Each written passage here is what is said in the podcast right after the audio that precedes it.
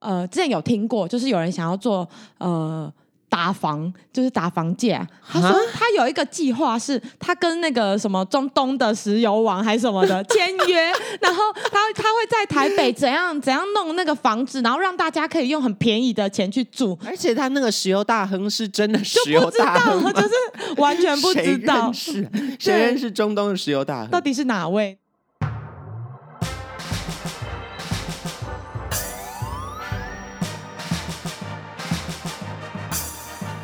说说说说你爱音乐。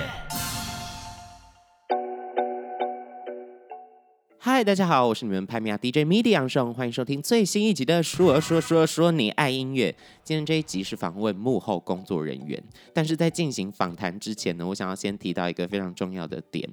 就是相信大家有看到我 po 文啊，最近的一些近况动态啊等等，都会发现我一直 hashtag 一个东西，叫做第一次当偶像就上手。没有错，我今年 今年终于要发专辑了。对于歌手来讲，最重要的是作品嘛。对于作品来讲，最重要的是资金。如果有在收听这一集的音乐人们，你也是像我一样蛮穷困潦倒的话，你可能会想到很多办法去筹措这些资金，比如说政府的补助案呐、啊，以及今天会聊到非常大的一个主题，它叫做募资。今天我们欢迎到了募资平台 Flying V 里面的成员，他的名字叫做恩恩，来跟大家打个招呼吧。Hello，大家好，我是 Flying V 的专案经理恩恩。专案经理，嗯、对，所以你们公司大概有多少人？大概快要二十人。二十人啊，对，就是我以为是小公司哎，结果是，是小公司。今年变比较多人，哦、我们原本大概十个左右。哦，OK，、嗯、所以是因为接触到的呃募资的项目越来越多元吗？嗯，就是因为现在募资也是大家越来越熟悉，嗯、然后所以专案的量也变比较大，那也会需要比较多的人力去协助这些专案去呃完成他们的计划，这样子。这些详细的内容呢，或者是大家对募资的公司很有兴趣，我们等一下都会聊到。不过一开始要跟大家讲，到底什么是募资？因为很多听众朋友们可能不知道募资是什么东西，或者是他自己的偶像根本就没有募资过。嗯，所以说，呃，募资可能对他们来讲是一个很新的词汇啦。其实。在这次呢，第一次当偶像就上手这张专辑，也有跟 Flying V 合作，有在进行募资的动作。现在啊，现在听众朋友们，如果你喜欢我的 Podcast 节目，如果你喜欢我的音乐，请一定要上 Flying V 投资一下我，好不好？花一点点小钱，然后你就可以获得到呃等值甚至更超值的这个回馈项目。当然，跟音乐也非常有关系。我我等一下再继续宣传 募资到底是什么。其实，在跟你们开会之前。我一直觉得募资是在骗钱，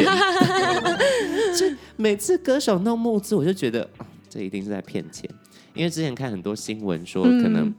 呃，因为他们是先投资钱进去，然后有达标之后，达到这个、嗯、呃原本他们预设的一个金额之后，对一个门槛，嗯，嗯，让他们寄出他们的回馈项目，对对对。之前新闻就很常看到什么延迟出货啊，嗯，或者来产品类型的，有时候会遇到这样子，因为有一些是呃，他可能是很新的公司，嗯，然后所以就有可能会遇到比较多无法预测的状况，这样子，哦，就可能还不太熟悉物流啊，不太熟悉，对，或者是说他呃，跟他想他在做到一半的时候募资，那可能最后做出来的东西跟原先大家预期的会有点不符，这是呃，有时候产品类型会遇到的状况。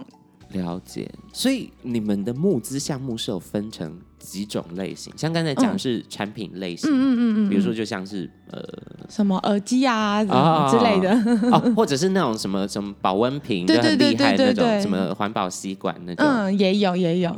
嗯，那另外呢，我们是综合型的平台，所以其实什么东西都可以募资。嗯、基本上，呃，我们唯一的原则就是你不违法，嗯、然后这个东西就 这这原则也太广了吧？可以有有机会可以募资，那当然还是要看说你怎么去规划，说你的计划呃要怎么样去实践它。我们还是要去看这个内容，没错。但是以主题来说，就是以不违法为主，这样。所以只要提了，你们就会接。呃，我们会。确定一下它的内容是 O 不 OK？比如说他，比如说他可能没有办法出，他有回馈项目，那、哦、那呃讨论过后他还是没有办法出，那这个就可能没有办法做，就例如说这一种。所以你们在一开始跟他们开会，嗯。他们在说我们想要进这个募资平台的时候，你们就会评估这个、这个业主 O 不 OK？我们就会，因为我们提案有两种来源，嗯一种是就是呃，他直接在我们平台上面就是发起一个提案，然后提交之后，我们这边会看他的内容，然后去跟他联系，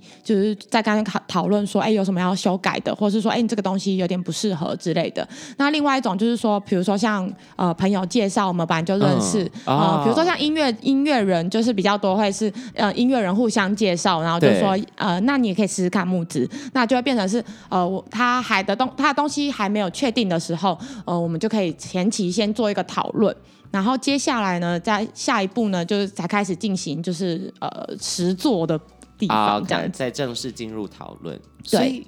所有项目都可以募资吗？就比如说 比如说我嗯。呃完美的日本环岛之旅，希望大家帮帮忙，各位干爹干妈。可以啊，但就是呃，你要去想说，你这个计划大家为什么要支持你？就是啊如果你给他一个支持的理由的话，大家愿意的话，那这样子就是没有不行，因为他也没有违法。要有意义啦。对，比如说你去旅游，然后你想要得到一个什么，你要去讲你的故事嘛，对你要把它讲清楚，然后再来就是你可以回馈给大家什么，比如说我会从日本寄明信片回来给你，啊啊或是我帮你带一个伴手礼之类的，然后大家觉得很有兴趣的话，他们就愿意参与这样子。其实募资，因为我听过很多国外的募资会是这个形式，嗯比如说没钱读大学在，在在乡下的孩子，嗯或者是呃，因为之前动过大手术，然后想要去陶冶身心，去非洲，呃。嗯什么玩或者什么的，嗯这种项目都可以成为募资。可以啊，可以。像我们平台就是会有一些是，比如说国外有一些大学，他会呃，在你申请的时候，他会说你申请你必须要附上你先有一个募资成功的案子，它一样哦。也是备审的资料之一。哦，这也可以成为对对对对对，就是有些有些大学会要求他需要你先去备审，然后要提供就是你有募资过，所以就是会有一些呃来募学费啊，或是来募一个、呃就是要出国留学计划的这些专案，其实还蛮常遇到的。我对啊。我不知道这件事情竟然是蛮美国有一些大学都会特别说他们就是你要先群众募资过这样子。因为因为其实，在做募资这件事情，在讨论啊，嗯。在设计跟回馈的项目跟，嗯。呃探讨它整个意义，把它变成真实的文案跟照片，上到 Flying V 的网站，这整个过程就是。就是很需要专业的技术，因为就是要花一些时间，对，要花很多创意的能量 在对。里面。那你自己经手过有什么很离奇的？这这什么鬼？这也要募资？我自己觉得，呃，印象比较深刻的是前阵子，就是我，我就做了那个专案之后，我才发现一个新世界，就是它是，它是，呃，它是一个软糖的公司，日本的软糖，然后它嗯哼台在台湾有代理商，然后那个软糖呢，他们有出造型悠游卡。然后那造型就是你在 Seven 可以看到，不是都有一堆悠悠卡，然后有什么 Hello Kitty 啊什么之类的造型悠悠卡。嗯。然后那个呢，它有自己的一个超大的市场，就是那个造型悠游卡本人，比如说他会做成呃，比如说不倒翁的状。呃的的形状形，或是什么那个牛奶糖的形状，然后嗯大同电锅的形状，那个东西它其实呃市市值很高，就是比起直接买的话，它其实市值很高。而且可能喜欢的人就会愿意去投资，然后对对拿到那对对个可爱对的悠然。后那个专案就是那个软糖有出那个软糖本人包装的造型悠游卡，等一下，该不会是吧？不是不是，哦是一个叫的软糖，哦，那个很好吃，很好吃酸酸的。超好吃。品牌名称我都会避掉。对，就是那个那个软糖，就是在大家在便利商店常常看到的。然后它的包装就是也很可爱嘛，因为都是水果风的。嗯然后所以它的呃造型悠悠卡其实很多人很想要收。啊然后他们过去有出过，就是呃很限量的出，然后所以算是就是在收集这个悠悠卡呃造型悠悠卡的这个族群里面，算是呃很有名的很有名的一个款式。这样子这竟然有一个族群，他们有族群，你去那个 Facebook 上面搜寻造型悠悠卡，真超多社团，我就想说新世界，我真的没有看过。所以你当初在做这个专案的时候，你也会去做这些相关的功课，对，就是要了解一下啊，哦、要不然想说什么意思？因为我一开始也看不懂，说他要募什么，就是他有写了一些内容啊，他一开始还没有写很多，因为我们后来有叫他补充嘛。嗯、但是就是一开始看的时候，我想说什么意思？然后我 我就跟我同事大家在讨论，谁要啊？对，我说是为什么？为什么要出这个？然后然后结果后来就发现说那个市场超级大，就是上面会有很多交易买卖，或者说。比如说我用这个 Hello Kitty 的跟你换那个大铜电锅之类的，这样子哦哦，哦对，就变成一种集邮的概念。对对对对对对对，然后它就是族群很大，就是那种都上万人的社团这样子。而且是带到另外一件事情，就是大家会这么着迷，就是对于对的这个圈子来说这么着迷的原因，是因为。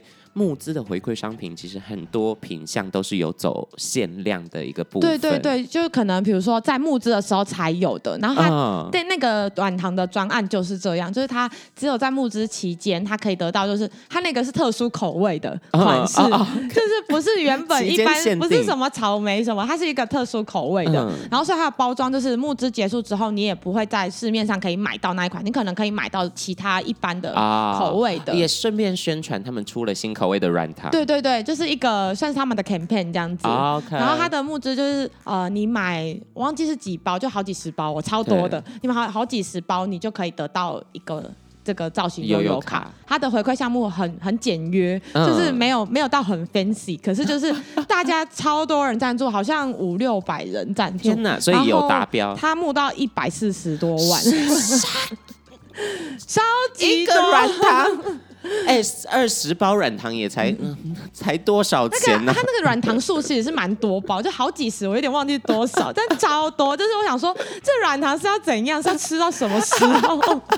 但大家就是会为了那个悠游卡，愿意愿意去，去花。对啊，然后我就去看那个他们的那个社团，就是里面也会讨论说，哎、嗯，可在这边就可以直接拿到那个悠游卡，然后就是大家讨论度就也很高。嗯嗯，他们会说，哎，这个。我我只要我只要悠游卡，我不要软糖，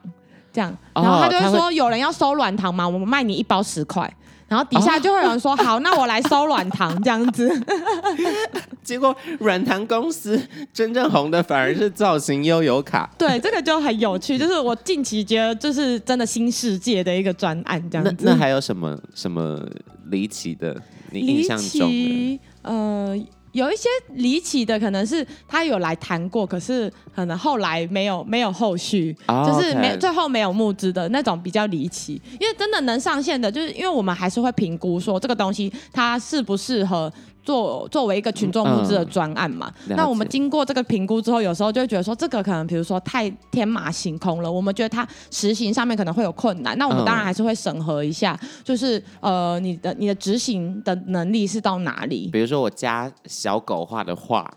之类这种，就很很很有一些是，比如说就是他的专案是有点类似那种什么呃，之前有听过，就是有人想要做呃。打房就是打房价，他说他有一个计划，是他跟那个什么中东的石油王还是什么的 签约，然后他他会在台北怎样怎样弄那个房子，然后让大家可以用很便宜的钱去住，就是哦哦哦，公社住宅就有点类似，可是他是，但是他他能不能实行？你一听就会觉得说，呃，这个、而且他那个石油大亨是真的石油大亨，就不知道，就是完全不知道，是谁认识中东的石油大亨？到底是哪位然后？然后，所以这个就是后来当然就没有成嘛，因为、嗯、因为我们看不出他怎要怎么执行这件事情，所以还是会可能也有一些法律上的对啊，疑虑吧。对啊，对啊，就是这种的，我们当然就是还是会就是排除掉这样子。所以真的很离奇的，可能没有那么多，就是大家会看到的都还是呃，比如说我们看是知道说它有市场在的，嗯，这样子就会有潜力的，才能够真正被。呃，募资平台觉得可行，然后进行下一步的沟通。嗯嗯嗯嗯。那要不要跟大家分享一下？因为这次我自己的募资，嗯，现在已经在网站上的这个募资中间也是经过很多的讨论，脑力激荡了。嗯。那这个流程会是什么呢？嗯，基本上就是，如果你是自己来提案的，我们就是评估你的专案内容之后，就会给。给一个专案建议信，就跟你说，嗯你可以怎么样去修改，让你的专案看起来更完整。嗯然后或是你缺了什么资料，比如说呃你的资金如何运用的这个分配，你缺了这一块，那请你补充这样子。对，这是比较基本款的。那比较深入的话，就会有呃就是碰面开会嘛，那我们就会一起讨论说，哎，你你这个计划适合什么样子的回馈？对，那什么样的回馈会更吸引人？然后我们要怎么去把它搭配起来？这样子。嗯，所以这也算是透明化整个募资的内容，跟接下来拿到这些钱的运用的项目，让大家可以比较、呃踏实一点，知道我花了这个钱投资在他身上，嗯。然后他会做什么事情，我会收到什么样的回馈，嗯嗯嗯呃，嗯。以及这些钱会跑去哪里。对，因为还是会需要信任嘛，因为你没有信任，你不会把钱拿出来啊。对，所以你在专案中就必须要去呈现说，呃，你是要怎么完成这件事情，然后你的预计是要怎么做，就是去说服你的受众们要怎么样让他可以，呃，大家愿意掏钱出来，然后提前支持这样子。所以说这个专案就他们会掐一个时程嘛，像是嗯大概你说准备的时间吗？就是上架之后的时间。上架之后的话，平均是四十五天左右。哦那呃，我们的最短是七天，那最长是六十天。如果在中间，比如说我掐一个四十五天的这个募资期程，嗯然后在第十天的时候已经达标了，嗯嗯嗯，那那就很棒。那你就会你们就很开心对。啊，就很棒，因为已经达标的话，就代表说你这件事确定可以做，那你就可以做更多事情。所以还可以再继续追加吗？对，因为我们有一个功能是延伸目标的功能，就是、嗯呃，第一个目标当然就是你的门槛，你达到你就可以做这件事嘛。嗯那你一定会有一些延伸可以做的事情，比如说你要出专辑，你可能比如说二十万可以出专辑，但是三十万的时候我可以开一场演唱会。嗯那比如说四十万的时候，我可以再拍一支 MV，就是你可以告诉大家说，啊你们这些。多给我的钱，他不是多给我，是让我可以做更多的事。因为嗯群众募资对我们来说，它其实就是跟一群人一起完成一件事情。嗯，就是不是纯粹的，就是呃一方只是被给予的那一方，而是我给你钱，然后可是你会给我呃我我希望你可以达成的事情，所以我们是嗯一起完成这件事情。好感人的一个对事业。对，所以我觉得就是，尤其是对于音乐人来说，他可以跟很多就是歌迷啊，或是呃粉丝啊，有很多的互动，而且是跟你的支持者一起完成，就是比如说新的专辑、新的作品这样子。而且其实很多音乐项目的募资，像是我们这次呃第一次当偶像就上手的募资专案，也是提前会有一个问卷，嗯会发出去给自己的粉丝，或者是能够有兴趣的人，对有兴趣嗯的人，然后留下他们对于呃整个作品或者是募资，他们希望拿到什么样的回馈的这些项目，所以呃就会比较贴近粉丝啦，嗯也让大家呃你也更了解自己的粉丝在想什么。他们也许我以为他们喜欢周边做衣服，殊不知哎，他们说我他们希望我周边做帽子之类的。嗯，对对对，就其实看那个问卷还蛮很有趣。，而且 而且我家旁边饮料店的店员嗯，也有填那个他有问卷，填，他有在上面写吗？，对，他有说我是你家旁边饮料店的店员，好好哦。然后然后每一次都是穿的超邋遢。那他都没有跟你打过招呼？啊有有有，我们、哦我们我们 偶尔会就是打个招呼聊个天嗯这样，然后我很常就是穿着睡衣就去买饮料，嗯，要不然就是哦，我记得金曲奖那一天，金曲奖那一天我穿的超华丽，然后嗯那个妆发一个完整到都还没卸这样子。对对对，然后我就进去里面买饮料，吓死路边民众，吓死那里的人。这么有明星这样，有偶像。反正就是很谢谢当初有帮我填问卷的这些朋友们啦，而且呃问卷里面也会附上大家的 email 嘛，嗯，所以如果募资一上架，大家就会收到消息。没错。可是其实除了这些粉丝之外，或者是、呃受众之外嗯，Flying V 的平台其实也有基础的呃、嗯，一些，它它是叫什么客群吗？对，就是呃，其实我因为我们是刚刚有说是综合型的平台嘛，所以嗯其实我们的客群就是。呃，在使用网络的人，就是各种人，啊什么人都有，他没有一个特定的族群。对可是呃，他因为因为有做过非常多不同类型的专案，然后所以他会聚集了各种不同的人在里面。那像是刚才那些喜欢造型悠悠卡的，对就他也有机会，就是有可能会看到，对对啊。就还蛮有趣。所以也算是一个很好的宣传平台啦。嗯，就是有有些人会就是走马看花看一下，嗯、然后可能停下来，哎，有兴趣就停下来看这样子。这带到我们这次的第一次当偶像就上手的募资计划，当时也是。绞尽了脑汁了。嗯，其实大家也知道，呃，小弟我本人呢，就是还在努力成为偶像的一名歌手，所以当时我们在讨论，我们到底，比如说金额，嗯，就每一个回馈项目的金额，跟我们回馈项目的内容到底是什么？嗯，我们纠结了很久。嗯，那时候你们也有提很多天马行空的 idea。嗯，我记得有提。麦克风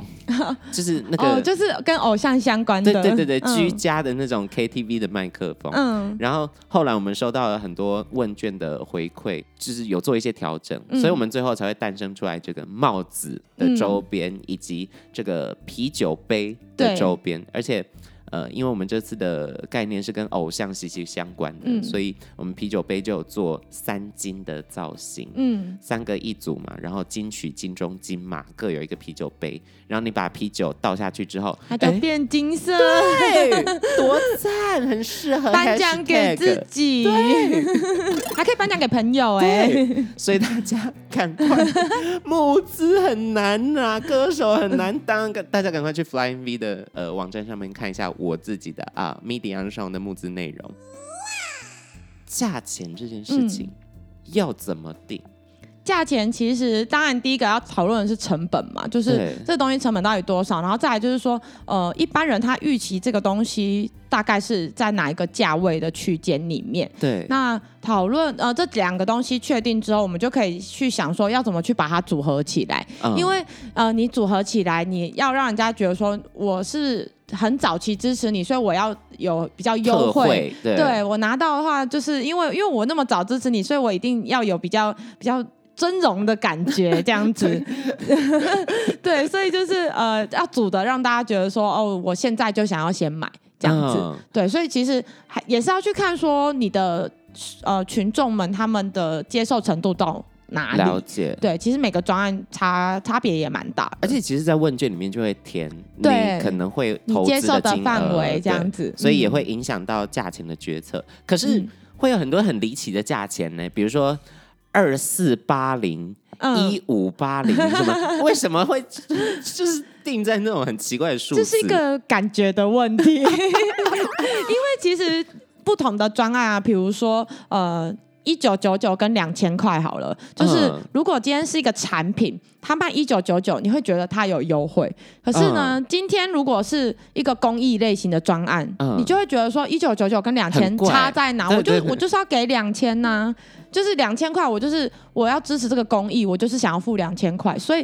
每个类型它要不要这个机灵数，其实都没有一定的，它就是没有一个正确答案的。了解哦，我刚才没有完全，我完全没有想过。对，它是一个感觉的问题。你 觉得说这样子组在一起，你会想要给人家是有个优惠的感觉，还是说它就是一个呃？很就是在这个区间是我我能接受的，我就去选这个项目这样子。了解了，所以大家看到李琦的数字，这就是在跟你玩心理学。而且你刚才呛出来一个专有名词“机灵数”，我这辈子第一次听到“机灵数”。对啊，什么九啊，什么七啊，这尾巴的那个零头这样子。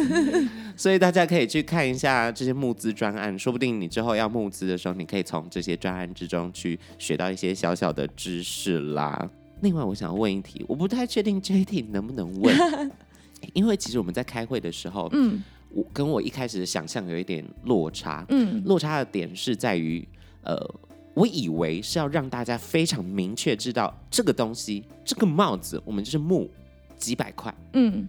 可是，在讨论过程之中，反而发现其实是要有一点空间，有一点模糊的空间在的。对，因为你是我们都会建议要做组合嘛。对对，那如果你做了组合的话，就是要让大家感受到它的优惠的话，那。嗯呃，你就不能一个一个告诉他，当然你可以告诉他说原价是多少，嗯、那你不能一个一个告诉他说我这个成本是多少，然后这个，我然后我想要收多少钱，我之后要卖多少这样子，那这样子就没有优惠的感觉，所以我们才会、哦、呃建议用组合的方式让大家，而且也是为了呃支持者让他们在赞助的时候觉得说这个东西是我提前支持是是好的，让大家觉得呃可以有各种不同的选项。不同的组合包去选。但是其实它放在里面，每一个组合包基本上都是特惠的状态了。绝对是、啊、因为你不能我提前买还比较贵啊，我这么早买还比较贵，这样子很不划算。比如说产品这种东西，它一定会写说它之后正式上架，嗯、如果真的达标了，我真的到市场去卖，我的原价会是多少？对对对，然后就会觉得说，好，那我早买可以得到这个优惠，那我愿意早买这样子。所以大家不用太担心，这个是骗钱的部分啦，好不好？接下来要谈到的是募资的成功案例分享，因为恩恩主要是在做音乐类型相关的呃募资专案嘛。嗯，就是音乐类型基本上都是由我这边负责。为什么一开始会把音乐类型的工作派给你？因为我呃过去的工作经验跟音乐比较有相关，然后我自己就是从大学毕业，大学的时候打工就是跟音乐有关嘛，然后毕业之后我就是有决定说我要走我本科系的，因为我本科系是要走广告代理商那一种，对，然后我就决定说我要走那个，还是我想要继续做跟音乐相关的工作，那时候我就选择选择了我要想要做音乐相关的工作，嗯，然后到 Flying V 之后，他们那时候刚好原本负责音乐的。呃，同事就要离职，然后，嗯、然后，所以在找人，然后我去的时候，就是刚好就有这个机会，就可以负责这这个相关的专案这样子。而且其实恩恩之前也有做过，比如说唱片公司的工作，也有做过，小助理，对，也有做过呃展演空间的工作，也有做过呃音乐季的呃工作，对，所以都是对音乐非常熟悉的状态之下，然后做了 Flying V，也跟他自己本身的原原本的背景相关的，嗯，呃广告业。你自己在音乐上面觉得募资成功的机会是高的吗？呃，我们以数据来看的话是非常高，就是我自己去看后台的资料，就从我们明年是第十，呃呃，今年了，今年是第十年，嗯、然后呃，这十年来，十年有音乐的案子吗？没有，就是我们平台第十年，哦、十年对，就是我们十周年，然后从以前到现在，音乐类型的成功率是百分之八十以上，天哪，超级高！但我们当然也有去分析它之间的原因，对，就是。大大部分原因当然就是呃，因为音乐类型它基本上会有原本的受众在，对，就是你一定会有一些基础的粉丝，但可能可大可小，就有可能很少少的，但有可能也很多，对，所以就是你会有你。你会知道你的族群在哪里，然后再由这个中心的这些铁粉们再去往外扩张，扩对，嗯、就是扩张你的这个族群，让它变更大。那如果是一般的专案来说，就是你可能在做的时候，你根本不知道你的族群是谁，对，然后你就要花很多时间去找到说你的受众在哪里啊，对，所以音乐类型它的好处就是你有一个基本盘在，那你就会更知道说他们喜欢的是什么。其实现在音乐募资这件事情也越来越。普遍了，对不对？对呀、啊，现在像今年就是有呃很多个，呃去年就是二零二一有非常多。呃，乐团就是乐、嗯、就是透过就是群众募资的方式来去出专辑啊，或者是呃可能再搭一个巡回啊这样子，嗯，嗯就是办比如说线上演唱会或巡回演唱会的募资，对，也有，就是。不是只有纯出专辑的，像是你们之前做的那个案例超成功的、啊，拍谢少年，对。对、欸，那个很夯哎、欸，因为他们的募资的呃概念很。嗯很特别，很新、嗯，很有趣的地方是他们募两次。那第一次是上一张，嗯、上一张是兄弟美梦不应该，然后这一张、嗯、新的这张是就是是他直接刷新音乐类型募资记录最高记录，就是三百多万，三百多万都可以出两张专辑，超级高。可是我觉得他们很厉害的地方是，因为他们其实第一次募资的时候。呃，我们做很多音乐类型专案，我们都知道音乐人有一些坚持，然后会有一些偶包放不下来，就是包袱的部分，他们会觉得说，哦，我这样子好像在跟大家要钱，他们会有这种想法，不是只有他们，就是很多乐团会有这样子的想法。对，所以我们其实花了很多时间在沟通上面，就是我们要怎么做，让你们自己跟你们的粉丝都觉得你们是有付出的，呃，对，很认真要一起完成这件事情。所以他们其实第一次的募资也很成功，第一次好像也是七十几，就是以一般来说也算很高，嗯、对。然后他就是为了回馈给他们的歌迷，所以就办了那种很小型的，就是在在呃。詹记麻辣火锅店，对，然后然后什么一鳗鱼的的那个呃海海海产店，还有林聪明。哦，林聪明是这一次的，这一次的，对，哦、就是他会，他们本来就很喜欢在一些奇怪的地方表演，什么羊肉炉啊之类的，然后他们本来就是在做这种事，然后我们就把这个东西融合进去他们的募资计划，而且他们那些演出，假设你募资的那个回馈项目是假设。林聪明砂锅鱼头的话，他、嗯、会搭配餐，对你还可以吃，然后还可以看，这样 有吃有拿这样子，是很酷的一个一个募资项目。对，就是让人家觉得说很有诚意，因为其实那个场地都不会很大，都是小场地，对，所以他能卖的票一定也不多，不多对，他就是真的是一个我在回馈给你们的，我想要跟你们一起参与一些事情，而且比较比较私密吧，对于粉丝来讲，他也觉得哎这个。这个很对我的胃口，对，很有趣，可以很贴近自己喜欢的音乐人，嗯，然后又很符合他们的风格，就不是硬做一个他不是他们做的事情这样子。